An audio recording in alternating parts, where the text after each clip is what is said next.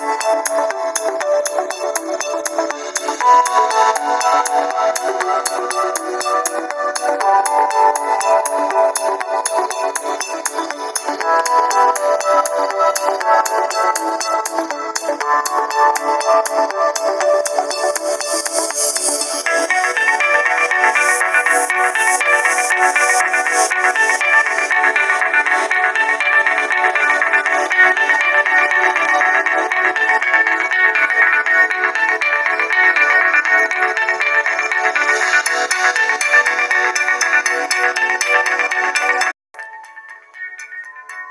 queridos oyentes, empecemos con el tema Damos acciones para dar freno a la contaminación del aire.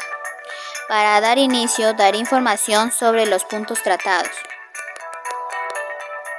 Y el primer punto es, ¿cuáles son las enfermedades causadas por la contaminación del aire más común?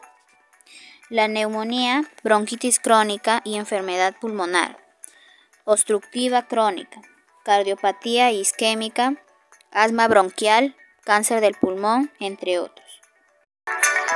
Excelente chicos, sigamos atentos. Y el segundo punto es ideas y consejos para evitar la contaminación. Utiliza el transporte público. Nos hemos acostumbrado a utilizar el coche para todo, pero es hora de empezar en el planeta y en nuestro futuro y de usar medios de transporte más sostenibles y respetuosos con el medio ambiente. Segunda idea. Comencemos a reciclar. Solemos tener claro dónde tirar los envasos o el vidrio, pero en muchas otras cosas no sabemos dónde tirar los residuos. Y la primera norma para reciclar es separar. 2. Elige energías renovables. Las energías renovables son aquellas que se obtienen de fuentes naturales que producen energía de manera inagotable, como podemos ser el sol, el aire del mar. Tercer punto, consecuencias de la contaminación del aire.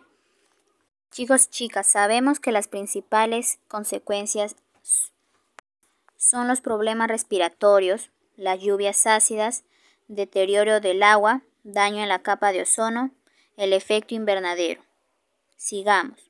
Cuarto punto. Sabemos que el Ministerio del Ambiente informó que las ciudades más contaminadas son Lima y Trujillo, a consecuencia principalmente de los vetustos de su, de su parque automotor en el que muchos vehículos sobrepasan los dos años de antigüedad.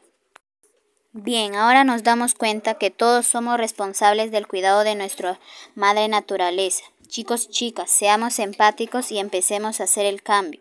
Es hora de hacerlo. Juntos podemos lograrlo.